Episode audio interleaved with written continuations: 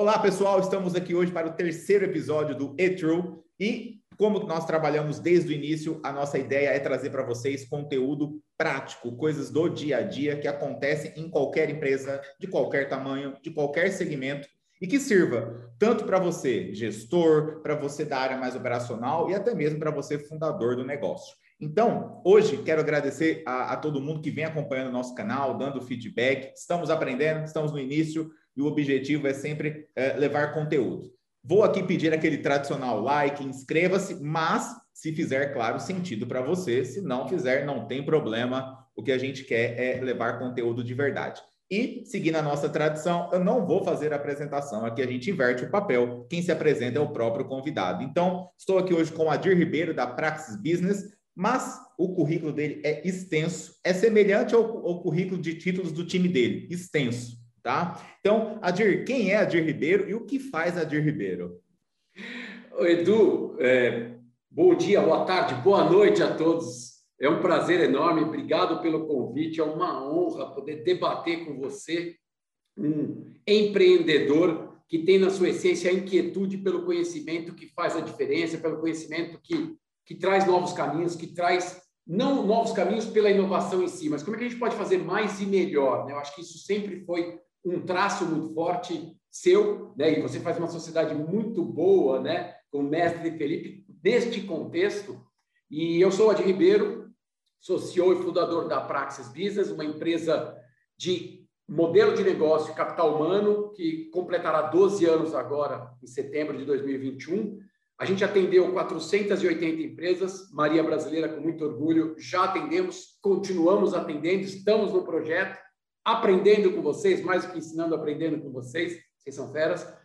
480 empresas em 820 projetos relacionados a modelagem de negócios, canais de vendas, formatação, estruturação, que é a nossa área de consultoria, e capital humano, que no passado a gente, outrora, a gente foi focado em capacitação, e a gente descobriu que capacitação é uma pontinha deste iceberg, deste da fundamentação do capital humano. Então, hoje a gente tem soluções de assessment, de perfil para ajudar o capital humano a trabalhar de maneira mais integrada, mais alinhada, sempre focados em redes de franquia, varejo, canais de vendas, ou seja, fazer, fazer essa engrenagem funcionar melhor. Então, essa é a Praxis Business e eu tenho muito orgulho de, de, de ter atendido marcas como a Maria Brasileira, entre outros aqui.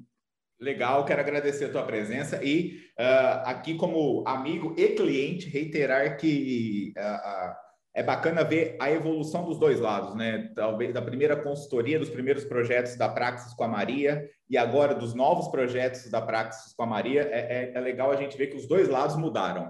E, e, e é interessante essa mudança, porque não faria sentido para a Maria de hoje a praxis de antigamente e também para a praxis de hoje a Maria talvez não... então essa, essa evolução é muito muito legal de ser você me permite um pensamento filosófico em cima disso só para a gente abrir essa conversa que eu ouvi recentemente eu achei o máximo assim é, é, é mudar muito para continuar o mesmo. Eu adorei esse pensamento assim é fazer um esforço gigantesco de mudança para continuar o mesmo. Mas peraí se você continuar o mesmo se a gente não mudar a gente fica defasado. Então, se a gente mudar muito, a gente vai continuar o mesmo. Acho que é um pouco disso, legal. Exatamente. E aí, Adir, uh, começando com essa toda essa experiência que você tem e principalmente esses anos todos vivendo várias dores diferentes uh, das empresas e quando eu falo dor, normalmente as pessoas acham que é coisa negativa e não necessariamente. Uma dor pode ser ali um grande ponto de mudança para o lado positivo ou de melhora. Primeiro ponto que eu vejo que existe uma discussão muito grande mas ela é pouco fundamentada na prática, né? Que todo mundo fala de cultura, cultura, cultura, tem que preservar a cultura e etc. Mas na prática, Adir, o que, que é cultura de uma empresa e, e, e como você vê nesses anos todos as culturas que são bem é, é, é, transmitidas, o que, que elas têm em comum quando alguém consegue? Como que se transmite uma cultura e como que acontece isso na prática? Porque não é colocar na parede, né? Não é dizer lá, olha, essa é a nossa cultura, leiam todo dia. Não é isso. Então, quem transmite a cultura, o que, que eles têm em comum que faz isso acontecer?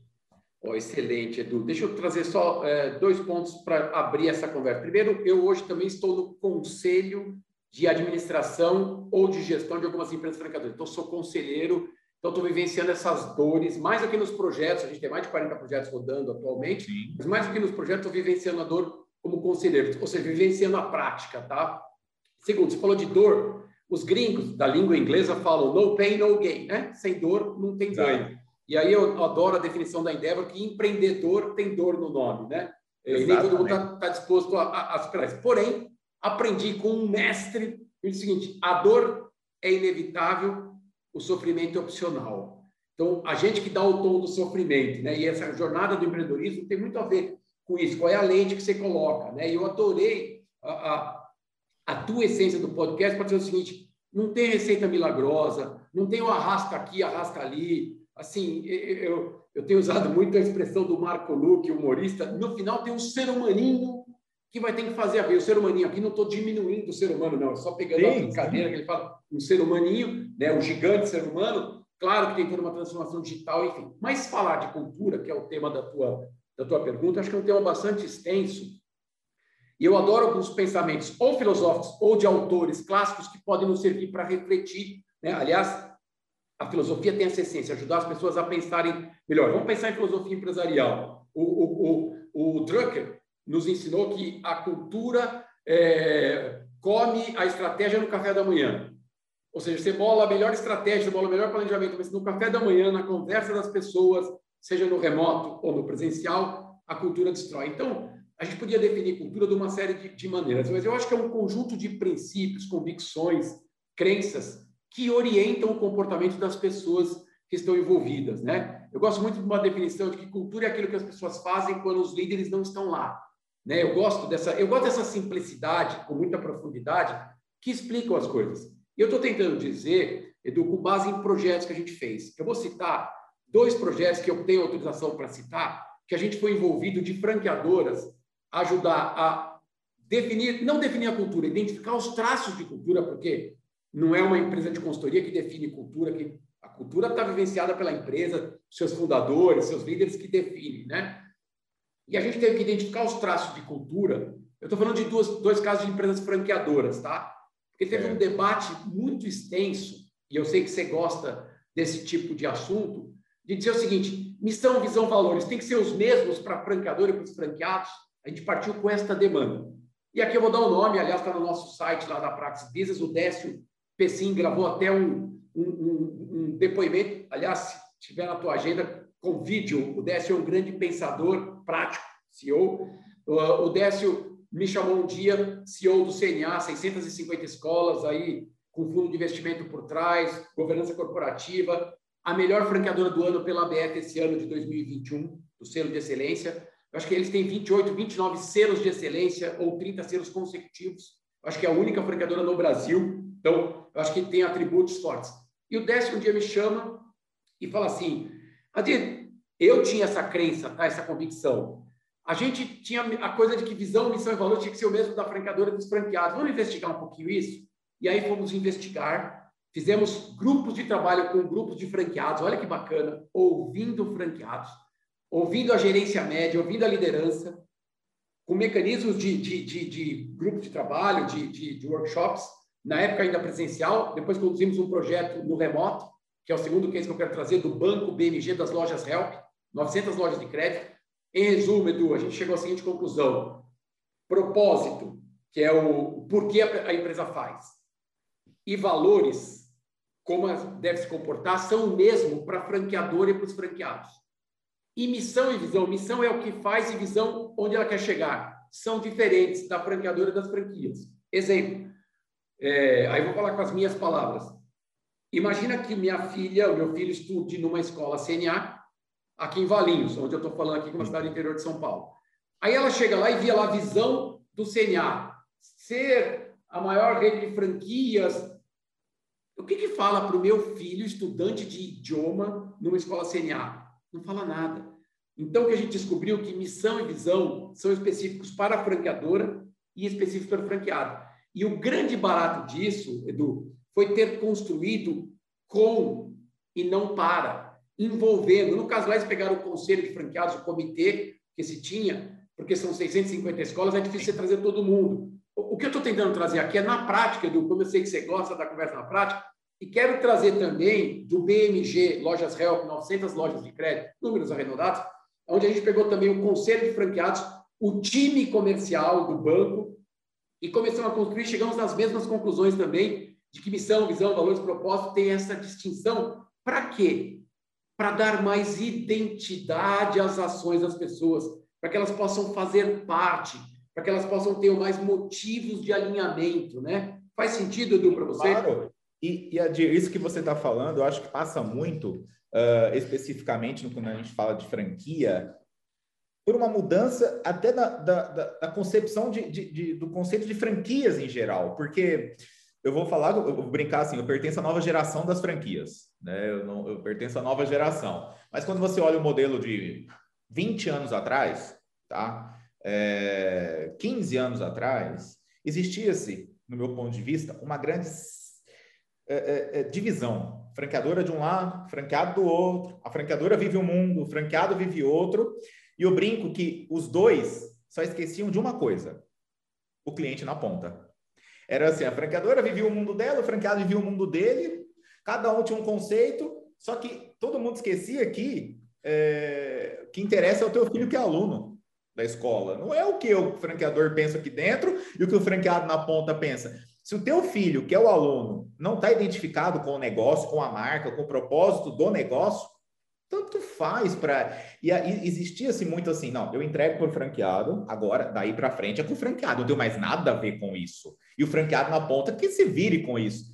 E, cara, do meu ponto de vista, não existe isso, não há espaço para isso. Né? É, é, não há como separar. Ah, o que eu penso e agora daqui para frente é o franqueado. Até porque o teu filho, por exemplo, sei lá, aluno do CNA, ele não sabe quem é o fulano ou ciclano, quem. Não, ele está. E nem se é franquia ou escola própria. O que menos importa para ele e para mim, como pai, é que sim, tenha lá uma experiência de ensino, um método, um professor bom, né, que é o que a gente espera. É, é a experiência. Então, é, é, igual, sei lá, você vai no restaurante, no fast Cara, você não sabe quem é o franqueado daquela unidade, né? Então, você está consumindo a marca. E, e, isso eu acho que começou a mudar muito é, é, é, nos últimos anos, e eu acho que essa mudança do franchise aconteceu pelo crescimento das startups brasileiras, porque é uma, uma, normalmente uma startup ela nasce com o objetivo de quê? De resolver uma dor lá. Então, sei lá, o problema do Adir é arrumar um carro, eu vou chamar pelo app, eu vou. E as redes de franquias começaram a entender o seguinte: peraí, esses caras estão preocupados com o cliente, então por que, que, muita, por que, que eu não estou fazendo isso também? Né? Então, eu acho que começa uma mudança da, da, das franqueadoras do tipo, cara, é, eu e o franqueado temos que juntos resolver o problema do cliente. Não é o meu problema e depois o problema dele. Eu acho que essa mudança é uma mudança de gerações, cultural e de, de, de, fases, né? E aí, quando você fala de cultura, a gente, esses dias eu estava brincando com a equipe de marketing aqui, né? Porque todos, a maioria tem menos de 30 anos, e aí eu fui categorizado já como cringe, né? Então, eles me deram uma aula para me explicar o que era cringe, o que eu fazia de cringe e assim por diante. Se você é cringe, eu sou o quê? O avô do cringe. Eu me chamar do avô do cringe aqui. E aí, cara, e é um desafio nosso aqui, hoje a nossa faixa etária é 32 anos na franqueadora. Isso traz benefícios e, ao mesmo tempo, também, em alguns momentos, traz desafios, né? Você que está lidando com as empresas, no conselho, nas consultorias, nesses projetos, no teu ponto de vista, como será daqui para frente, ou como já é o desafio dessa junção de todo mundo? Porque nós temos gerações totalmente diferentes, gerações que têm percepções do mundo de trabalho completamente diferentes, visões corporativas opostas, e você tem que usar, você tem que colocar todo mundo no mesmo time ali. Como é, no teu ponto de vista, e como lidar com isso no dia a dia? Você pega um, vou dar um exemplo, um jovem de 20 e poucos anos desafiando, no bom sentido, um CEO de 50, falando, não, cara, isso não funciona. Porque a nova geração, ela não, ela não vê a barreira do tipo, não, eu não posso falar. Antigamente tinha aquela barreira do tipo, né? Eu não vou falar para o diretor da empresa, para o CEO da empresa que ele está errado. Hoje em dia, a nova geração, ela se sente totalmente livre para falar: não, Adir, não é assim que funciona. Não, você está errado. Como lidar com essas mudanças internas nas equipes, na gestão de pessoas? Como faz isso hoje e o que, que você tem visto de desafios nessa área? Edu, enquanto você vai fazendo a pergunta, eu vou listando alguns tópicos aqui para poder ajudar Sim. a construir um raciocínio que eu espero que fique claro. Se não fizer, você me claro, relembra, claro. ou mesmo aos participantes aqui, depois podem mandar no Instagram, dúvidas, enfim, coloca os nossos contatos aqui. Então, deixa eu pontuar algumas coisas. Olhando o consumer centricity, que você falou, vamos botar o consumidor no centro. Ok, informação prática. Aliás, nós estamos com vocês envolvidos nesse projeto. Programas de excelência. A gente desenhou dois programas de excelência de duas marcas gigantes no Brasil. Nós estamos envolvidos em 20 projetos de programas de excelência. Maria Brasileira é um deles. E num dos programas, nesses dois programas de excelência, um deles, uma marca de capital aberto com mais de 500 operações, colocou o peso no programa de excelência dos franqueados 20% para a nota de NPS.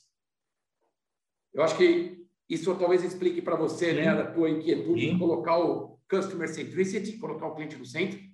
Ela, empresa, não fazer a marca, está dizendo assim, ó, para mim é tão importante a opinião do cliente que no programa de excelência tem peso de um quinto, 20%.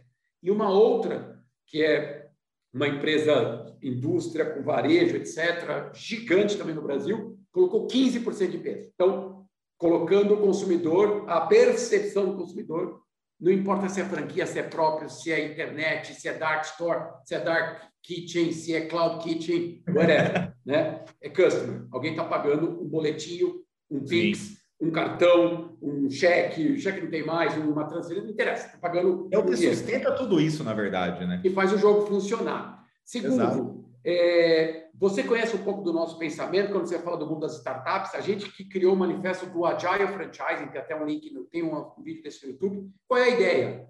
Como é que as franqueadoras vão ser mais ágeis no mundo que não dá mais para testar tudo e formatar? Eu vou chegar na tua pergunta do, do, do, da juventude inovadora, que é quase que um pleonasmo, vamos dizer assim, né? Uhum. tem né, um, um, um, espectro de inovação muito mais amplo, né? arrisca muito mais, isso é muito saudável. Mas qual foi a tese que nós lançamos em 2019, sem saber que existiria a pandemia? Mais MVP, aquilo que você fez para transformar, e você Sim. tem que mudar o mindset do sistema de franchise no sentido seguinte: franqueados vão ter que tolerar e correr mais riscos agora. Não vai dar mais tempo do franqueador formatar tudo. Deixa eu dar um exemplo prático. Uns dois meses atrás, estávamos eu e o Torini abrindo uma palestra num sábado com 500 franquias, 500 franqueados plotados na plataforma, três marcas nessa holding franqueadora, e aí o franqueador falou assim, pô, veio a pandemia, né, Adir? A gente franquia sempre foi dar respostas aos franqueados. Aí veio a pandemia, a gente não tinha as respostas. E a gente teve que correr atrás. Eu falei, fulano, obrigado por essa abertura. E eu queria dizer para vocês, franqueados, que cada vez mais os franqueadores estão sendo expostos a novas perguntas, independente de pandemia. As novas perguntas estão aí e surgirão. Claro que a pandemia acelerou demais, né? Mas cada vez mais, os franqueadores terão menos respostas. Exatamente terão Exato. menos resposta. Então, o, o, manifesto que a gente chamou do Agile Franchise é muito mais uma forma de ajudar a pensar, a criar até uma cultura diferenciada nesse sentido. E aí, dentro dessa forma, é muito importante, outra, outra informação importante, o Cortella fala isso e eu concordo, as mudanças são atemporais. O mundo sempre teve mudança. Sim, sim. O sim. mundo sempre teve mudança, né? É, só que o ritmo atual, a velocidade, na minha visão, que mudou, que é a maior, talvez o, o, o componente mais forte, né? a velocidade muito forte. Eu brinco, a gente tem usado, um, eu uso um hashtag na minha vida, que é um dos meus filhos aqui, uma menina de 18, moleque de 14. Hashtag sem tempo, irmão. Pai, vai no ponto. Hashtag sem tempo. né? é, a, a, nossa secretária lá fala, acelera chuchu. Né? Tipo, vamos, vamos em frente. Aliás, hoje eu vi uma frase do... Eu até postei, né, que a gente fez um pós NRF, que é aquele evento de varejo, a CEO é, da UPS, UPS, fala assim: temos que deixar de trabalhar em um calendário e passar a trabalhar em um relógio. Eu acho que aqui já mostra a sensação de tempo. Aí trazendo de novo para a tua pergunta, não perdendo o enfoque. Então, se as mudanças são atemporais, sempre existiram numa velocidade nova, a juventude traz sim, né, em essência, essa necessidade, essa velocidade. Minha visão e as empresas que eu tenho participado dos conselhos, onde consegue haver este equilíbrio da maturidade, a experiência, com essa agilidade, com esse pensamento disruptivo, é onde eu vou encontrar os, os, bons, os bons caminhos. Né? A essência, a virtude para mim está no meio, né? mais do que nas duas pontas. Né? Então, é, eu acho que esse é um ponto-chave. E outra coisa também, a gente pode desenvolver sempre, pensar para esse aspecto desse equilíbrio, os hard skills e os soft skills. Os hard skills são esses conhecimentos técnicos que são aprendidos. Os soft skills são essas habilidades socioemocionais que aqui talvez possa ter uma avenida de oportunidade para esses jovens se desenvolverem. Liderança, empatia, comunicação não violenta. Oi? Paciência, que é uma coisa que falta imensamente. Olha, eu tenho 50 anos, eu não tenho paciência até hoje. Aliás, o, o, presidente da Óticas Carol hoje, da RIREP, que é conselheiro comigo, Ronaldo Pereira, Adi, mais do que paciência, você precisa desenvolver memória. Eu falei, para que memória, Ronaldo? Memória para você lembrar que você, tem, que você tem que ter paciência. eu acho que, é, é brincando aqui, mas eu, eu não tenho essa coisa, ah, o mundo dos jovens é melhor, o mundo dos velhinhos é melhor. Pô, eu estou nos dois mundos aqui, mais para o mundo dos, dos idosos do que dos jovens, obviamente pela idade cronológica, mas tento oxigenar meu cérebro para não ficar com uma visão nostálgica das coisas, né? Sim, sim, sim. E, e esse equilíbrio, eu acho que é fundamental. Desculpa, o equilíbrio claro. fundamental alinhado a um propósito, é uma cultura bem definida. Exato, exato. Você falou da sua filha com 18 anos, seu filho com 14, correto? Perfeito. Daqui a quatro anos, vai ser, teoricamente, a idade do seu filho entrar para a universidade, assim por diante. Aí eu vou fazer uma pergunta aqui. Cara, esses últimos 18 meses do mundo trouxeram reflexões profundas na sociedade, né? E aí, já existia antes disso até reflexões e questionamentos, e até o Cortella brinca, né, que o filho, se o filho dele chegar e falar, pai, eu não vou fazer faculdade porque o Zuckerberg não fez, porque o Bill Gates não fez. E ele brinca, ok, eles largaram Harvard, né? Então, o dia que você Primeiro largar Harvard, Harvard, depois você, é, depois você larga. Exato. Cara, daqui a quatro anos, com a velocidade que nós estamos hoje, de conhecimento, de mudança do mundo, de sociedade, etc., o mundo que seu filho vai pertencer é um mundo completamente do que é hoje. É bem diferente do que será hoje, né? E aí, é, não sei que carreira, não sei o que ele tem vontade, ou sua filha, essa geração, tá? Cara, qual é o... Como uh, uh, uh, você acha que o passar dos anos agora será para a formação da, da, da, da, nova geração, porque cada vez essa, geração questiona do tipo, por que, que eu tenho que ficar cinco anos, quatro anos, por exemplo, estudando um assunto que quando eu terminar, provavelmente ele já não vai me servir mais, porque já mudou de novo. E aí, como que é lidar com isso? Como que você acha, e você que lida, a praxis que lida com a educação, a formação das pessoas, eu tenho, tenho, tenho, dúvidas de quando eu fiz o curso de consultoria de campo com a Praxis, do curso que é hoje, eu até peguei recentemente o material da nossa última equipe que foi, eu falei, cara, já é outro curso, né? Porque o, o jeito que forma um consultor para dar suporte hoje, para acompanhar uma unidade, por exemplo, franqueada, não tem nada a ver do que era três anos atrás, quatro anos, principalmente com a pandemia. Mudou completamente. Você imagina, você imagina a gente dando o mesmo curso de quatro anos atrás? Exato. Né? As pessoas iam ver hoje e falar, ok, e que serve isso? E aí, como que vocês que lidam com a educação, com a formação das pessoas, entendem que passará esse processo de transição? Os negócios que estão ligados à educação, a disrupção é muito agressiva e muito rápida. Como que você enxerga que, que serão esses próximos passos do mundo da educação, da formação das pessoas? Edu, é... outra pergunta profunda, sem uma resposta absoluta, aliás, queria eu ter algumas respostas absolutas, né? Seguramente não as tenho. Mas eu acho que eu tenho que partir do primeiro de um paradoxo, que para mim, aí de novo, né? Eu, eu, brinco, vou falar na primeira pessoa do singular, vou falar em meu nome. Sim. Os meus filhos estão loucos para voltar para a escola presencial, não aguentam mais o digital. E são jovens e eu estou falando dos meus filhos, nada em especial, mas talvez Sim. toda geração, aquela coisa da comunidade, né, de jogar futebol, de abraçar, de, pô, cara, isso, isso realmente, e, e, e aí quando tinha a chance de voltar no presencial, eles estavam indo no presencial. Minha filha está no cursinho agora, ela estuda no, no, no, colégio Etapa, cliente da Praxis Business também, o Etapa aqui de Valinhos, a gente está tá num projeto lá com eles, e aí ela está querendo fazer, agora está de férias, em julho, né? nós estamos em julho gravando esse, esse programa. Então, esse é o paradoxo para mim. Né? E, claro, eu estou falando de, de, gente, de criança, de adolescente que já tem autonomia, diferente de uma criança de 4, 5 anos, 6 anos, que as mães, os pais estão sofrendo porque não tem autonomia. Né? Então, só para a gente entender claro, aqui claro. o quadrado. Tô, meu mundo é um quadradinho, né? Estou falando do meu quadrado, tentando. um recorte. É, fazendo um recorte para ajudar no pensamento. Então, eu acho que esse é o ponto um. Ponto dois: EAD não pode mais ser visto como eu assisto depois. Não dá. Porque o problema aqui é mais ou menos a discussão que a gente teve há 15, 20 anos, a loja física, a loja física, o e-commerce, ai meu Deus, o e-commerce. Ninguém colocou um customer centricity no meio. Né? Ninguém colocou. Eu fui chamado para dar palestra, oito anos. Pô, o e-commerce vai destruir. Eu falei, tudo bem, gente, se você não quer e-commerce, não tem problema. O cliente vai continuar comprando. Você define se você quer participar do jogo ou não. Mas Sim. a Luísa Helena Trajano trouxe uma inspiração boa, falou assim, não é a loja física ou não, é a loja chata, modorrenta, fedorenta, mal organizada, enfim, uso alguns adjetivos pesados. Então, uma aula chata continuará chata no presencial e no remoto. Tem um pensamento do Cortella, dois pensamentos que eu uso muito, que eu gosto de citar, é, que eu acho importantes. Primeiro, ele fala assim: todo comunicador, instrutor, palestrante, facilitador deveria sempre trabalhar a comunicação no seguinte sentido: pense nisso ao invés de pense isso. O pense nisso é desenvolver a consciência crítica de pensamento, ao invés de, Edu, pense isso. Pense isso, eu estou fazendo assim para você. Essa geração não aceita o pense isso. Exato. A minha geração, eu, eu vou dizer para você, porque isso tem, é, tem origem na história, assim, onde é que estava é, o ensino? Nas delegacias de ensino, você tinha uma grade curricular e você tinha um inspetor.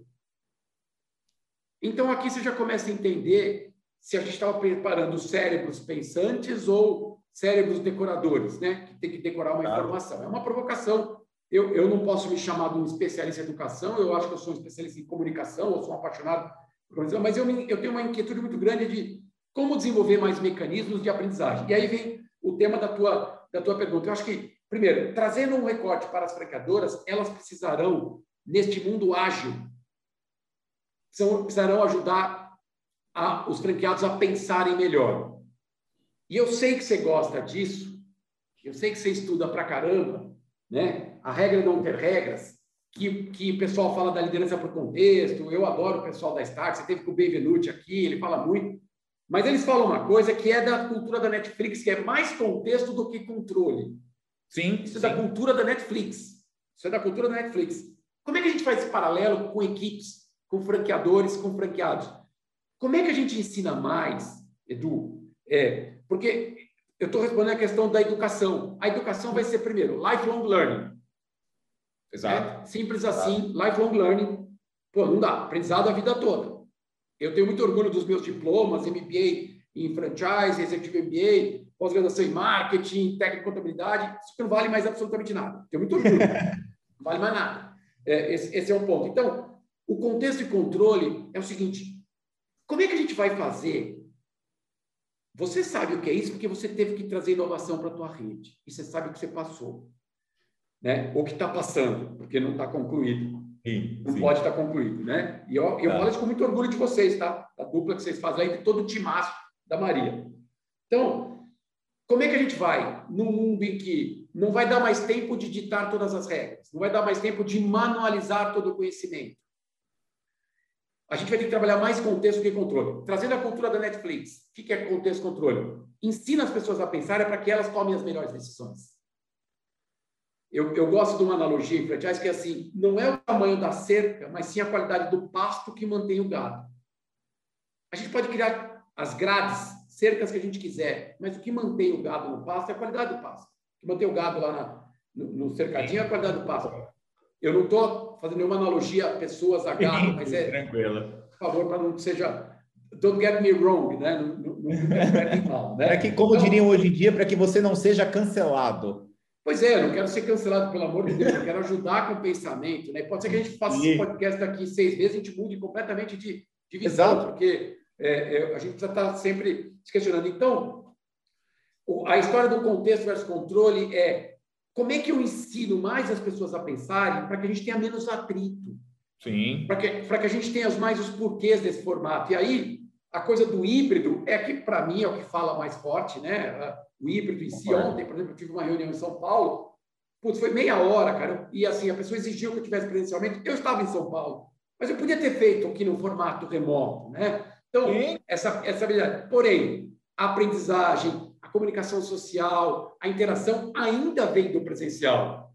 Sem dúvida. Então, então são pílulas de aprendizagem, óbvio que eu não tenho a resposta, mas eu queria trazer isso. Ó. Os jovens estão cansados do digital, né? E aí o problema não é digital ou físico, o problema é ser chato. E, e outra Exato. coisa é outra coisa é de educação. Como é que a gente desenvolve cérebros pensantes?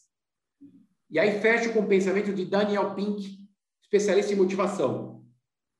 O controle leva à conformidade. Checklist. Você controla. Checklist. Tá limpo. Tá sujo. Usou o padrão. A autonomia leva ao engajamento. A gente quer ter franqueados, empresários, equipes conformes ou engajadas? Vamos pensar. Exato. Excelente. E isso que você estava comentando um pouco, né, Dir? Ah, março do ano passado, né, onde assim a pandemia começou a tomar força no Brasil, aonde começou a se entender que tipo, olha, tá acontecendo isso aqui no Brasil, se você pegar ali abril, maio, junho, meses seguintes, centenas e centenas de empresas imediatamente começaram a tomar que postura. A, a partir de agora é 100% home office, deu certo, todo mundo gostou. E eu brinco que assim, foi uma atitude lacradora, como diriam os jovens hoje em dia. Porque uma coisa é eu te falar, Dir, você vai ficar um mês na tua casa fazendo trabalhos da Praxis home office um mês, você vai começar a encontrar boas coisas. Você vai falar, pô, legal, tô tendo mais tempo agora que eu posso fazer exercício, eu posso ver o São Paulo sofrer um pouco para ganhar, eu posso fazer alguma coisa diferente, aprender, porque você começa a encontrar tempo que você fala, pô, eu gastaria duas horas de trânsito, legal. Primeiro mês é super legal. Segundo mês, você fala, pô, mas saudade de tomar um café ali com, o Tonini, né? De jogar aquela, aqueles 10 minutos de conversa fora, de ver o trânsito, de ver o. Terceiro mês, você já fala, eu não quero aprender nada novo, eu não estou com mais paciência de fazer. Cara, e aí, hoje a gente olha um ano e meio depois, muitas empresas, tipo, olha, 100% não, né? Eu acho que dá para fazer um híbrido, porque ninguém está aguentando mais. Prova disso são os índices de depressão, de ansiedade. Uh, um índice que eu acho que é bem interessante, eu vi matéria na televisão e conversei com amigos da área, que são dentistas, eles falaram que nunca tiveram uma produção tão grande de atendimento de próteses para bruxismo. Foi um, eles estão falando que um amigo meu falou, cara, eu, eu nunca, na minha vida imaginei que eu ia produzir tanta prótese para bruxismo devido à ansiedade e estresse das pessoas. E aí você vai falar, a culpa é só do home office? Óbvio que não, porque a gente tem todo um contexto social que está levando a isso. Mas aí aquela dúvida e aquele, aquela reflexão, né? Quantos de nós tínhamos uma casa, independente de situação financeira, econômica e social, pronta para um home office. Cara, e aí aquela história, vai sentindo essa falta, este contato. Eu sou um defensor do modelo híbrido. Eu acho que 100% do, dentro do escritório não dá mais. Eu, particularmente, não aguento dentro do escritório 100%, mas também não concordo 100% home office. Eu acho que você tem que encaixar o que faz bem para você, os dias que tem melhor uh, uh, efeito disso, né? E, a pandemia mostrou isso. Há um ano e meio atrás, todo mundo falava 100% home. Um ano e meio depois, está todo mundo vendo que não é mais isso. Olha, o, o, tempo de aprendizado foi muito curto. Um ano e meio saiu de uma coisa que era certa e já mudou. E aí, Adir, falando de, dessas mudanças tão rápidas, dessa falta de, de, de, tempo, e como você falou, as franqueadoras estão tendo que cada vez mais falar: ó, oh, não sei, não sei o que fazer nesse momento franqueado. Eu vou. Nós vamos ter que descobrir junto, eu vou testar provavelmente vai dar errado algumas vezes até a gente acertar a mão. Tenha, não... tenha mais tolerância com os meus erros, seu franqueado, mas eu estou fazendo com a melhor das intenções, eu não estou brincando com o seu dinheiro, mas eu, se eu não fizer, o mercado vai fazer mais rápido do que eu. Exatamente isso. E aí, Adir, vendo tudo isso, uh, tem uma coisa que eu, que eu sempre estou perguntando para o pessoal nas entrevistas. Tem um documentário que eu assisti recentemente na Amazon, do J Balvin, cantor de reggaeton colombiano, Hoje, um dos maiores cantores de reggaeton do mundo, mais de 50 milhões de seguidores no Insta, uma influência gigantesca o cara tem no que ele faz. E uh, uma, uma, um dos pontos principais do documentário é a pressão que ele estava sofrendo na Colômbia por se posicionar politicamente. As pessoas queriam que ele desse opinião política na Colômbia. Disse, cara, você tem que tomar um lado. E é engraçado, né? Porque a gente começa a ver isso hoje no nosso país, existe no Brasil hoje, independente de lados, uma polarização muito grande e um debate muito grande que artistas, atletas, empresários, todo mundo tem que ter uma posição. E essa é uma pergunta que eu queria fazer para você. Você acha que as pessoas, principalmente aquelas que, querendo ou não, estão à frente de, de negócios, tem que tomar uma posição pública, tem que ir a público e falar, cara, eu apoio fulano, eu apoio tal lado. O, quanto você acha que isso é perigoso ou não, e o quanto você acha que é necessário ou não, no teu ponto de vista, este posicionamento. Lembrando que ano que vem viveremos um ano extremamente politizado com as eleições e que vai as pessoas estão cada vez mais cobrando das empresas. Tipo, qual é a posição da tua empresa? O que, que é a tua empresa? Que lado que vocês vão? Como que você enxerga essa cobrança por posição? É, vamos lá, você começou fazendo uma, uma, analogia do escritório, né, do home office, não? Eu queria Sim. fazer um link com isso. Claro. Uh, eu leio dois jornais por dia, o Valor e o Jornal do Estado de São Paulo, e está aqui hoje, no dia 13 de julho. Tecnisa faz aposta em coworking e compra 25% da box office. O que eu quero dizer com isso? É, os, os, a, gente, a gente saiu de uma sede, você conhece a nossa, você conheceu a nossa Sim. sede lá em, no Vila Lobos, 200, quase 200 metros quadrados, quatro salas de reunião. Nós estamos num co-work hoje em São Paulo, na Paulista, fizemos um save absurdo. Claro, nosso modelo de negócio como consultoria permite o home office. A gente sempre trabalhou assim. Em janeiro de 2020, pré-pandemia, eu brinco que eu estabeleci uma regra lá, quase que fui ditador. Eu falei, a partir de agora, assinei o Zoom, falei, vamos fazer mais, vamos usar mais o Zoom, janeiro de 2020. Chegou em março, hoje a gente já tem umas, não sei quantas assinaturas do Zoom, que tudo nosso é Zoom. Mas não que a gente previa alguma coisa, mas eu, quando mudei para Valinhos, para o escritório em São Paulo, eu já fiz um modelo meio de home office. Então, Sim. veja, tem que ter uma cultura muito forte, tem modelos de negócio que permitem, outros não permitem, né? Eu acho que tem algumas perdas nessa história que é a integração, né, que é esse, esse lado soft skills, que é fundamental. Então, o fato é, coworking vem crescendo, eu acho que as empresas vão voltar em modelos de coworking, não mais ter aquele puta estrutura, aquela estrutura enorme, aquele investimento, etc. Então, o coworking pode ser uma forma de de permitir essa conexão, tá? E com relação a se posicionar, esse é um tema bem complexo e eu vou me posicionar aqui, tá? É. E, e, eu não sou nem de esquerda nem de direita, eu sou para frente. Essa é a minha postura. É, eu não sou nem de esquerda nem de direita. Eu acho que os extremos são absurdamente burros, absurdamente radicais. Né? Eu acho que a gente tem que ser para frente. Saudade eu tenho de um estadista que olhe para a nossa empresa Brasil, fala assim, qual é a nossa visão de longo prazo? Quais são os pontos fortes que a gente tem? Como é que a gente vai transformar o mundo? Como é que a gente vai criar um legado? Como é que eu vou proteger a, a, a natureza? Como é que eu vou eh, melhorar as condições de 14 milhões de pessoas desempregadas? Como é que eu vou... Aliás, no home office também tem que ficar isso bem claro. Tá? A gente foi perceber no nosso time que tinha gente que estava surtando em casa. Eu não aguento mais, eu tenho um criança pequeno, tenho um cachorro, eu estou surtando. Então, é, é aquela história, está todo mundo numa tempestade, mas nem todo mundo com o mesmo barco, né? E, ah, e, eu sei que a gente é uma exceção, né? Eu tenho uma condição muito diferente de 90 e tantos por cento da população, então temos que ter essa habilidade de entender né, qual é a lente disso, né? E a gente perguntou, você quer algo que é perto? Enfim. Então, essa questão de se posicionar, uh, Edu, eu acho que ela é bastante complexa. Eu acho que tem muito a ver com a cultura dos seus fundadores, né, com o fundamento, né? Então, tem muita gente que assume mesmo posições muito claras, né? E aí tem riscos muito grandes nesse sentido. Exatamente. Porque eu acho que nem todo mundo tem o quadro completo. E o que eu mais gosto desse mundo hoje democrático, aberto, etc., é, é a diversidade de opiniões. Só que as pessoas têm um problema muito sério nessa estrutura, que é assim, você dá uma opinião, aí eu vou e desqualifico a sua opinião. Desqualificar a opinião não tem argumentação. Ah, você está usando o Cortella, o Cortella é assim, assim, assado. Eu estou só dando um exemplo, tá? Porque é uma grande diferença. O desqualificar a opinião, o tema que eu quero trazer é assim, vamos conversar com base, vamos conversar com, com opiniões, vamos conversar numa, num nível racional. E aceitar funcionar. É, e eu tenho que entender, a, a, a, forma de você pensar é diferente da minha. Aí isso dá o nome de diversidade, entre outras coisas, né? Sim. E tem muita riqueza, mas eu acho que a gente não está estão preparados. Eu estou um pouco em cima do muro na tua resposta, sim, porque assim, não, na verdade a gente assim, a gente adotou nos grupos da Praxis Biz, a gente não discute política, eu não quero trazer esse tipo de assunto.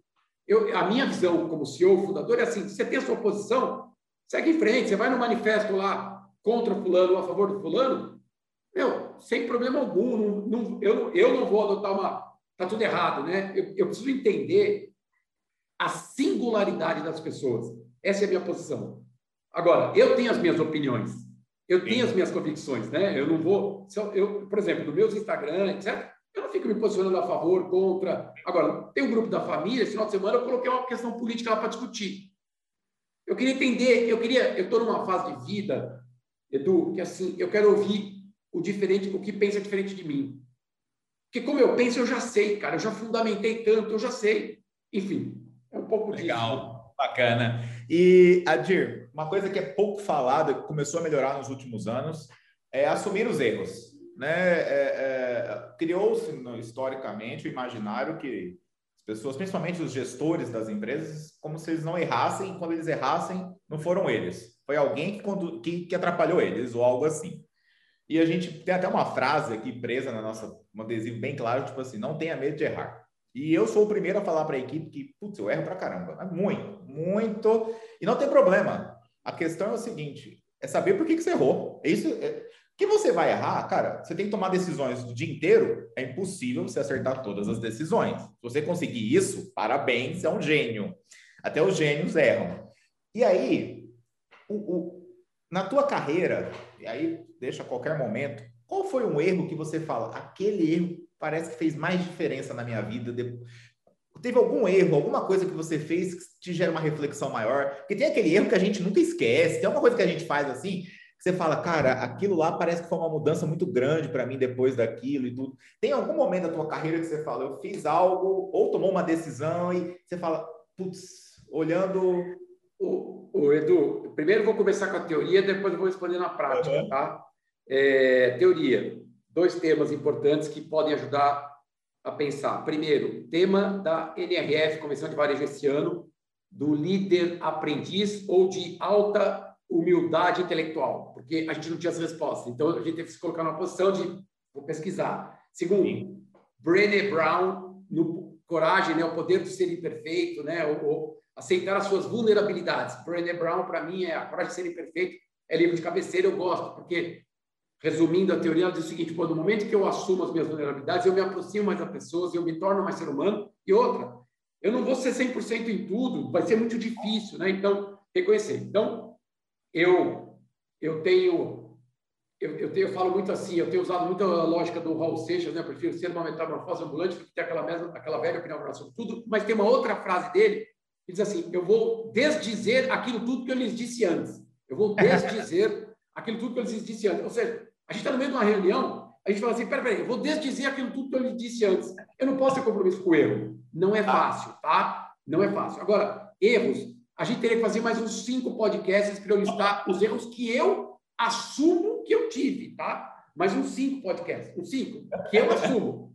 Tem vários outros que eu nem assumo, não tenho capacidade de reconhecer, tá? Então, não estou fazendo tipo com você, não, mas estou tentando lembrar. Eu vou, vou dizer um erro que eu acho que que é fundamental. Aliás, eu invisto muito na minha saúde mental Perfeito. por meio de terapia. É uma forma que eu encontrei para equilibrar minha saúde mental. Então, por exemplo, eu acho que eu, eu tenho erros é, de imaturidade, de imaturidade emocional, de que tinha uma opinião que eu achava que era fundamentada e eu falava, essa opinião tem que. Como é que as pessoas não pensam nisso? E aí tem um comportamento emocional em reunião, em, num, num grupo, etc., que isso trouxe mais prejuízo do que benefício. Eu tô, assim, claro, claro. Deste problema, tem vários, né? já foram várias que eu reconheço. Esse é um. E o segundo, que para mim é que para mim eu acho que é o, é o, maior desafio de vida hoje, é, a gente usa uma ferramenta que chama-se Clifton Strengths Finder, da Gallup, que é pontos fortes. Você, você trabalha lá, são 34 pontos fortes, e você mapeia, por meio de questionário, uma série, mapeia seus cinco principais pontos fortes. Edu, eu sou um cara que vim para o mundo para transformar pensamento em ação. Eu, eu, eu, não consigo. Bom, a gente trabalhou um processo de conselho, de mentoria, lembra? Eu falava, tá, o que você vai fazer com esse dinheiro? Lembra? Eu falava, qual é a ação? Eu tenho. A minha essência é muito ativação. Certo. Vamos lá, esse é o meu ponto forte. Você imagina que eu tivesse seguido a carreira de cientista e tivesse estudando a vacina? Meu, na primeira modelo da vacina pronta, eu já ia sair. Vamos lá! Veja, eu quero dizer que o meu perfil não, tem, não se encaixa em nada para a ciência. Tá? A ciência é bom que tenham os cérebros que lá estão, né? que eu não tenho essa aptidão. Então, eu não estou criticando, eu só estou dizendo que eu não sou aquilo. E você imagina eu, eu desenquadrado. Onde é que eu quero chegar? Que é outro ponto, outro erro. Eu tenho um ritmo acelerado muito forte. Duas coisas que eu aprendi, né? É, nem todo mundo tem seu ritmo. Sim. E nem todo mundo quer vencer. Eu venho de uma família extremamente pobre, etc. Enfim, uma história rica de valores. Meus pais me ensinaram. Mas assim, a gente teve alguns desafios financeiros que marcaram a forma como eu conduzo as coisas, né? Falei assim, eu não quero mais ambientes de... Eu quero ambiente de prosperidade. Eu quero ambiente que as pessoas possam gerar prosperidade para todo mundo. Eu não quero restrição. Restrição me faz mal. Então, o senso de urgência é mais acelerado. Só que qual é o desafio? Aprender o timing de todo mundo. Por exemplo, eu, a gente fala lá no meu sócio, ah, eu sou o cara da ativação, então vamos fazer. Só que tem uns, tem uns dois sócios lá que são cérebros, são os intelecção, são os estudiosos, são os cientistas, eles precisam entender para ativar. Aí, se eu tento trazer o meu ponto forte para acelerar, eu mato o cérebro, entende? Entendo, então, claro, claro. Eu estou falando do, da minha deficiência, não da deficiência do outro. É, é eu estou sei lá, estou citando duas aqui que eu tenho tá. consciência, tá? Se chamar minha mulher aqui, ela vai falar mais uns 20, chamar meus vão falar mais uns 30. E a tarde inteira com ela contando. falou aí, eu quero pegar... Eu não sei se eu te respondi, te respondi não, a sua questão? Perfeito, perfeito. Eu quero pegar esse gancho que você falou que você faz terapia, né? E eu, publicamente, uh, e é um assunto que eu vou debater cada vez mais, eu acho que o mercado corporativo ele varre para baixo do tapete muito as questões de saúde mental. Melhorou muito, principalmente na pandemia, mas o mercado corporativo está longe de aceitar bem isso. O mercado corporativo entende que se alguém fala assim, eu tenho problema de ansiedade, eu faço terapia, eu tomo medicamento, você não serve. Ou, sim, já tive depressão, por exemplo, ou faço tratamento de depressão, parece que o mercado olha para você e fala, ah, essa pessoa aí não vai conseguir e eu sou um grande defensor, e publicamente eu falo isso. Cara, eu faço terapia há anos e anos. Eu tomo medicamento todo dia de manhã para ansiedade. E não tenho problema nenhum em assumir isso. Muito pelo contrário, eu recomendo a todos que, cara, busquem formas de, de, de, de trabalhar isso, né? Uh, e aí, eu aprendi muito que, assim, ok, tem esses, essas questões de saúde mental, e um dos pontos é uh, reconhecer isso, entender que não é problema. É, é, é, são desafios que a gente tem como ser humano, todos nós temos esses dias bons, dias ruins, impossível viver sempre bem. E principal ponto é como saber não levar isso o tempo todo. Então, assim, eu sempre gosto de perguntar que cada um tem suas, suas manias e seus jeitos para descomprimir, para tirar um, para esvaziar um pouco, é, é, porque é impossível, e eu brinco assim, eu, eu fico incomodado, tem hora quando eu vejo aquele pessoal falando, não, não, se você acordar às quatro horas da manhã e você come... Cara, às vezes você, aquela pessoa não tem o perfil de acordar às quatro da manhã, deixa ela dormir, pelo amor de Deus. Agora, tem gente que vai ser produto, quer, quer aprender, quer estudar às quatro da manhã, show de bola. Se serve para você, faça mas não dite a regra para todo mundo dizendo que é assim que funciona, porque não funciona assim para todo mundo. Aí, cada um adota um jeito. O que, que você faz para quando você quer, cara, assim, eu quero descomprimir, cara, eu não quero pensar na, no trabalho, no meu estresse, no cansaço. O que, que você tem de fuga? Porque é impossível. Eu sei que tem dia que eu chego à noite em casa e falo, quer saber, hoje eu não tô. Sabe quando você não tá? Eu não tô afim de estudar nada, eu não quero aprender nada. Naquele momento, tipo, eu quero botar qualquer coisa na TV. Eu... Tem hora que você fala, eu quero jogar videogame. vou jogar videogame, cara, porque, não sei, eu preciso extrair minha cabeça. O que, que você faz nesses momentos? O, o Edu, só pegando o gancho do primeiro tema que você falou, da terapia, eu tenho uhum. uma definição que eu gosto muito que diz assim: não, não faz terapia quem tem problema, faz terapia quem quer resolver seu problema. Eu acho que o primeiro ponto é esse. É. Segundo ponto, há uma ignorância muito grande né, em relação ao assunto, há um preconceito. E, e para mim, assim. E terceiro, vou trazer um pensamento do carnal, que é um pensamento filosófico. Se eu me conheço, eu não me ofendo. Então, se você fala assim, ah, você faz terapia, você é fraco. Bom, se você reconhece que eu sou fraco, pode ser que eu seja fraco em algumas coisas, e eu me reconheço fraco em algumas coisas, como reconheço que eu sou forte em outras. Então, se eu me conheço e não me ofendo, para mim o tema é muito bem trabalhar, porque assim, é a minha saúde mental. Exato. E a, e, a, e a terapia ela teve uma essência do seguinte: aliás, no começo da pandemia, foi muito engraçado que a minha terapeuta, eu, eu desconectei dela, ela fez questão, falou assim, não vou te deixar sozinho.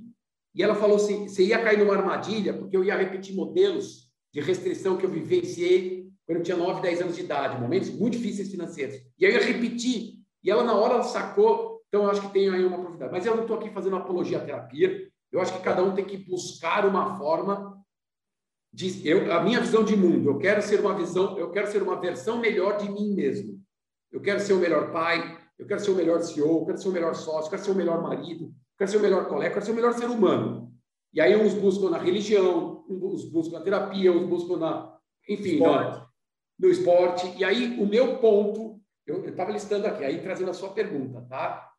tá. É, eu adoro conhecimento, então, por exemplo, eu estou fazendo aqui o refresh do meu listening, meu, meu listening está ruim de inglês. Então, e eu tenho que passear com a minha cachorra, com a minha shih O que, que eu faço? Todo dia um podcast, 30 minutos, de uma aula em inglês que eu vou praticando meu listening. Pronto, conciliei duas coisas. Eu adoro conhecimento, né? E estou passeando com a minha cachorra. Conciliei duas coisas. Então, ela está passeando, eu estou aqui. Só quando ela começa a latir com os cachorros quer brigar, porque ela é uma shih que se acham um pitbull, aí eu tenho que parar o podcast eu não escuto. Mas como é que eu faço? E aí eu vou te dar um depoimento pessoal. Começou a pandemia, eu, eu economizei mais ou menos quatro horas por dia, porque eu precisei me deslocar mais tanto. Edu, Edu, eu me lembro, teve uma viagem que eu fui para Gramado, fui para Serra Gaúcha fechar um projeto. Eu cheguei, eu saí da minha, acordei quatro horas da manhã, eu fiz reunião das 11 às 11h45, fechei o projeto, trouxe o contrato, que para nós é muito... Valeu a pena. Mais um cliente, valeu a pena. Cheguei na minha casa meia-noite. Eu acordei às quatro da manhã, cheguei meia-noite. Por uma reunião de 45 minutos, sendo que dos 45, 20 iniciais foram conversa de rapport, que eu adoro, tá? Eu adoro, não estou criticando, não, eu adoro. Mas, trazendo, eu ganhei quatro horas por dia. O que, que eu fiz com essas quatro horas por dia? Nos deslocamentos, eu, eu, eu adoro corrida. Sim. Aí eu comecei a correr quatro vezes por semana, coisa que eu fazia uma vez por semana só, não tinha tempo. Edu, teve um dia, um domingo de manhã que eu saí de casa, eu fiz meia maratona, eu fiz 21 quilômetros, eu fiz 21, eu fiz meia maratona no domingo aqui em Valinhos, que é subida e descida. Eu falei, eu fiquei impressionado, eu estava enlouquecido. Qual foi o preço que eu paguei? Eu não estava fisicamente preparado para o nível. Ou fiquei três meses com o joelho dor, eu tenho uma, eu tenho uma, uma artrose no joelho, no calcanhar, enfim, três meses sem correr. Tudo isso para dizer o seguinte: eu descobri que a corrida para mim é o maior ponto de é o maior ponto de, de, de, de desestresse. Que tem a endorfina, tem toda essa, todos esses hormônios, cara, e, e ela me fazia tão bem e a corrida me liberava o cérebro, porque eu tenho, eu tenho outro problema. Quando eu vou dormir, eu tenho que ligar a televisão, porque senão eu fico pensando. E no meio do sono, né, e eu tenho minha religião. Aí quando eu vou dormir, eu falo assim: o, o senhor aí em cima, eu não quero ficar, eu não quero, eu não quero pensar, eu quero dormir. Porque eu, eu, eu, eu tenho muita ideia. Eu falo assim: eu não quero mais ter ideia, as ideias não param de vir para mim. Eu falo, eu só quero descansar minhas ondas cerebrais. Pelo amor de Deus, me ajuda. Aí eu tento usar uma televisão para tentar descansar. Esse é o meu jeito, não estou dizendo que é o certo, nem é o certo, você não deveria ter. Mas, trazendo a tua pergunta, de novo, não estou falando aqui o que é o certo, nem pregando nada, na, escrevendo na pedra, tá, Edu? Pelo amor de Deus, eu estou fazendo a minha lente, a minha leitura. A corrida, para mim, é um fundamental que eu percebi na dor, quanto ela me fez falta, eu fiquei mais nervoso, eu fiquei mais desequilibrado, e a outra que também eu senti muita falta são eu, eu, gosto de uma aglomeração, eu gosto de uma muvuca, eu gosto de uma integração, eu gosto de fazer churrasco, eu gosto de organizar as coisas e ter gente agradável do meu lado. Isso eu senti porque a gente teve que reduzir fortemente. Então, mas por outro lado, a corrida me trouxe talvez essa essa visão. E tem dia que eu chego assim, eu não quero ler nada, eu não vou. Agora, eu tento fazer esse, essa retroalimentação de conhecimento como uma forma gostosa, né? Uma forma claro. que vai melhorando o meu, meu discurso. E falando disso, de leitura e de. de né, hoje a gente tem acesso a, a, a, a, informação de uma maneira muito fácil, até, né? A gente tem podcasts, YouTube, tem livros, os livros digitais e etc. E aí, eu, eu, eu brinco, tá, Dir, sobre isso. Uh, eu já fiz isso, então por isso eu me sinto à vontade para falar, de brincar com isso, porque eu, Cara, uma coisa que eu recomendo a todo mundo: não coloque meta para ler, pelo amor de Deus. Não, não, não coloque meta. Ah, não, eu quero ler um livro por semana. Eu já fiz isso. É bom? tem pontos positivos, te ajudem muito. Mas tem certos momentos que aquilo deixou de ser prazeroso e parece que se torna uma obrigação do tipo, se eu não ler um livro por semana, eu estou falhando. Não, você não está falhando. Você não está fracassando em nada. Então eu sempre brinco assim, não tenha meta. Às vezes você vai ler um livro vai durar dois meses a leitura. O, que eu deixo de mais assim, de, sempre gosto de brincar é, o que, que você aprendeu? Você acabou de ler o livro para bater uma meta tua de semanal? Então, tanto faz o que você vai ler ou não. Se você leu 50 livros no ano e você não consegue elencar uma coisa que você aprendeu de cada livro, que colocou na prática, cara, faz, não, não sei, é meio vazio.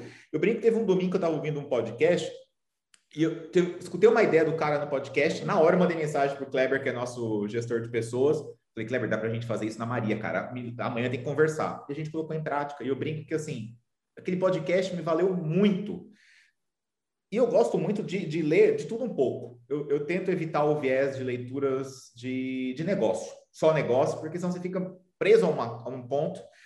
E recentemente eu li a, a, a, a Brown falando da, da, da, da, coragem de ser perfeito. Coragem perfeito. É, li o do Netflix, que eu adoro o livro e acho, do meu ponto de vista, a Netflix a empresa mais inovadora do mundo né, dos últimos 15, 20 anos é, é, ela, para mim, é a empresa que supera qualquer uma outra inovação. E eu gosto de ler de tudo um pouco. Li a biografia da Michelle Obama, daqui a pouco quero ler do Obama.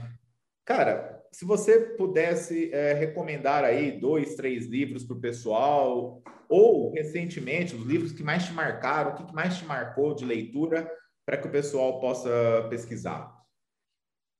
Ó, eu te mostrei A Regra de Não Ter Regras, que é o da, da da cultura da Netflix e assim é que pelo meu fundo eu anoto nos livros, né? Eu gosto muito do livro físico, legal. mas eu vou começar a usar o Kindle, já me desafiei, acho que vai ser legal. Mas também é gosto da tua visão. Oi? Faz quatro anos que eu uso o Kindle. Pois é, você já se adaptou, porque eu gosto de anotar, e eu sei que ele permite anotação, né? É. O mais difícil do Kindle, eu falo isso para todo mundo, é o início. O primeiro, segundo livro, parece que você demorou muito mais. Você pensa assim, cara, se tivesse com esse livro físico, eu tinha acabado muito mais rápido. Parece que a tua leitura não vai.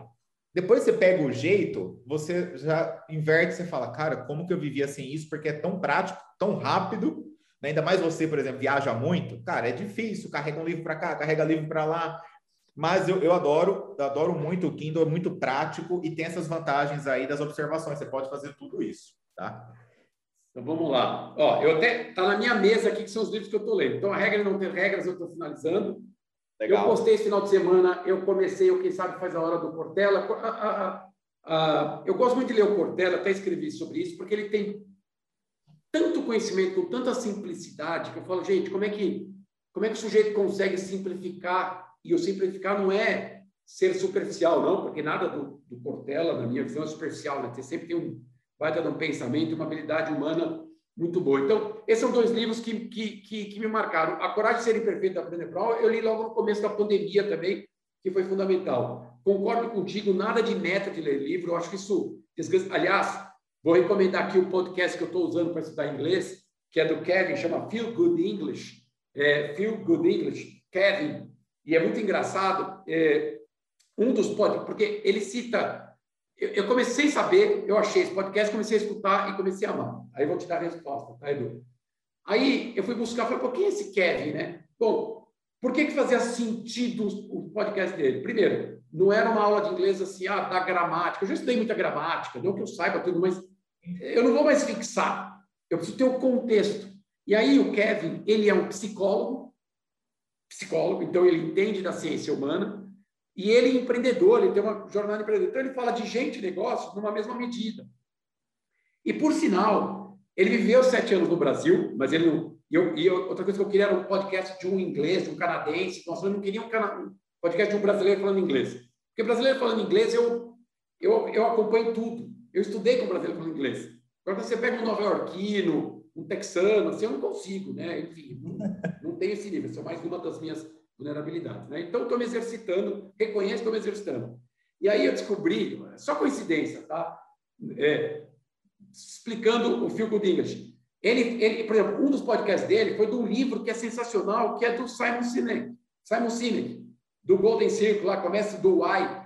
Então ele ficou 30 minutos e ele trazia trechos do TED, ou seja, de uma maneira gostosa, que é podcast, eu acabei relendo um livro.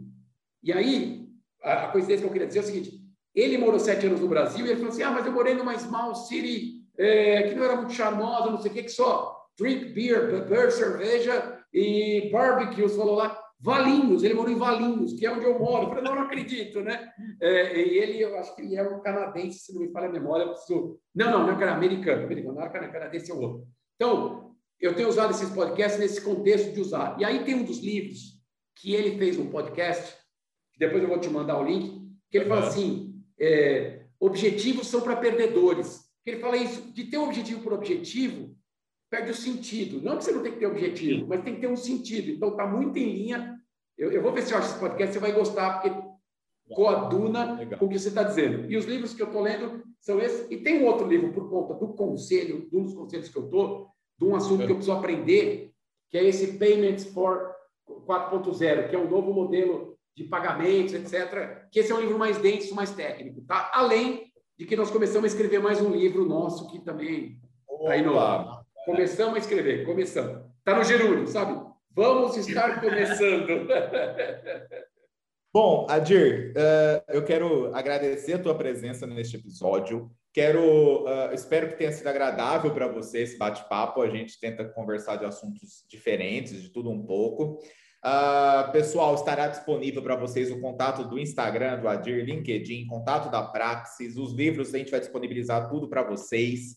É, vocês viram que eu não pedi likes nem comentários durante a apresentação, porque a ideia é essa mesmo. Se valer a pena para você, você comenta, você curte, compartilha com os amigos, parentes. O Edu, o Edu, desculpa, eu acabei de comprar, chega hoje, o livro do Kepler, O Poder do Equity. É o meu próximo livro que eu vou ler, tá? Poder Legal. do Equity. Só não li, já vi a resenha, mas vou ler, tá? Legal. Já está no meu Me desculpa te interromper aí na Não, que isso, aqui é para isso. Para a gente poder encerrar, nós estamos vivendo. Ontem eu até vi um relatório da, do Banco Suíço UBS, se não me engano, que ele, o banco relatava, botava no relatório, que estava surpreso com o avançar da vacinação no Brasil. Eles não estavam acreditando que conseguiríamos antecipar isso e etc.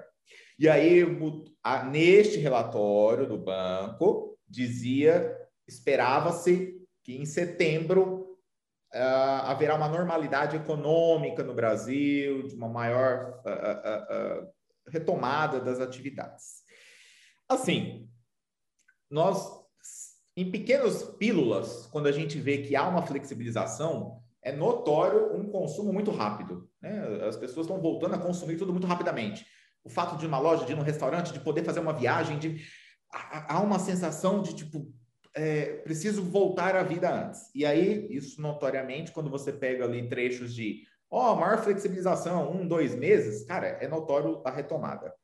Nessa previsão que a gente está vivendo, uma retomada, e os números estão mostrando isso, o que, que você deixa de, de, de, de conselho para quem está assistindo, que seja empreendedor ou para quem está aqui acompanhando, que trabalha numa empresa e etc., quais são os desafios e, e os principais cuidados que você está percebendo nessas consultorias e nesse conselho com essa com a retomada? Se você pudesse falar assim, olha, se atentem a tal ponto, se atentem a tal fator. O que, que você deixa aí de conselho para o pessoal tentar aproveitar, é surfar essa onda da retomada econômica é, que vem agora, que está acontecendo já no Brasil? Excelente, Edu. Fiquei pensando aqui. O bom é que essa conversa você não mandou roteiro nenhum, né? Você fez umas Exatamente. perguntas essa. É essa é a graça do podcast. É a gente não preparar, porque senão todo mundo já chega com ensaiado. E até para te avisar, tá? Essas perguntas, elas vão surgindo aqui também com o tempo, tá? Então, eu não tenho nem como te mandar o roteiro, porque nem eu tenho roteiro. Então, e, e, essa é uma técnica que eu uso, viu, para os nossos ouvintes aí, porque enquanto eu brinco assim, eu estou pensando na resposta, porque ela é muito difícil. Então, eu jogo a bola para o entrevistador, para o entrevistado aqui, para o Zé Mané aqui poder pensar um pouquinho, e a idade chega e a capacidade de pensamento vai diminuindo. Mas eu acho que o primeiro ponto é assim: não dá para desperdiçar essa crise. Certo. Não pode jogar fora os aprendizados que a gente teve dolorido. Segundo, é, a gente aprendeu, eu posso dizer de novo, na primeira pessoa do singular, né? A diferença entre lucro e caixa. A empresa pode viver anos sem lucro, mas não vive meses sem caixa.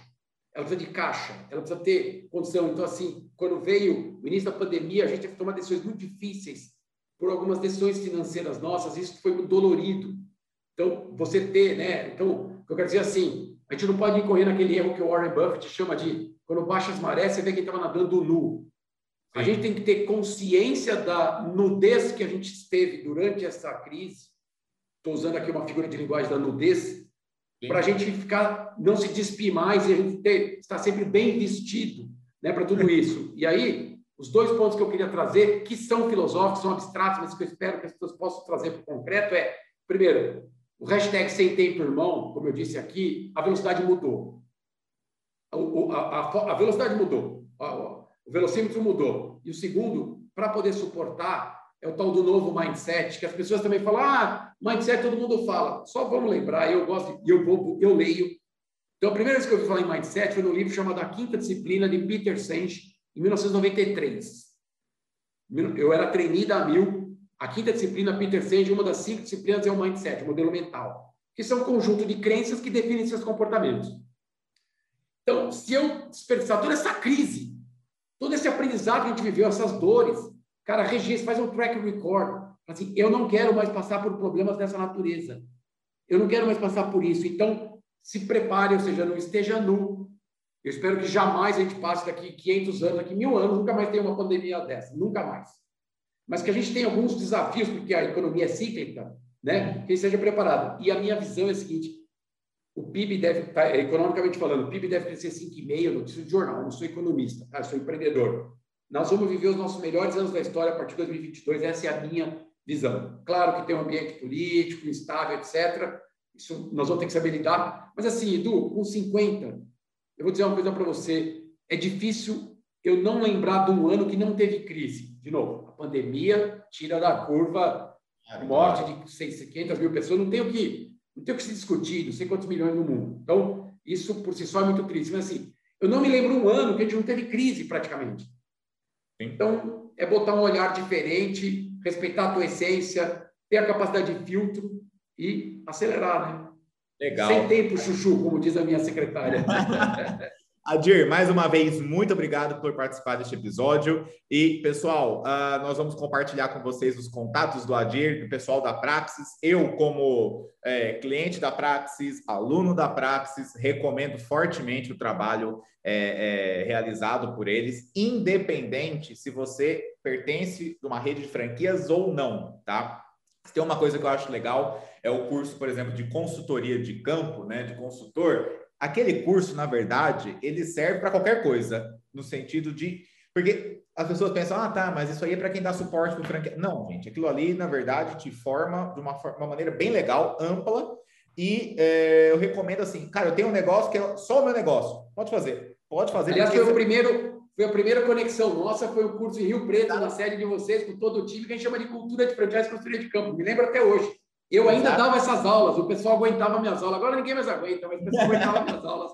E eu recomendo, porque assim, cara, serve para qualquer área que você atua, qualquer negócio, qualquer, qualquer coisa. Pode fazer que vai valer a pena. O, a Praxis é repleta de conteúdo. E, mais uma vez, agradeço a você, Adir, pela, por, por esse tempo, essa paciência e por esse desafio de não ter recebido nenhuma pergunta antes, tá, pessoal? Isso é, é isso é, é, é chave do canal. A gente não manda nada antes para que realmente as coisas fluam da maneira mais natural possível entre nós aqui e que possamos ter esse papo agradável. Então, agradeço a vocês e até a próxima.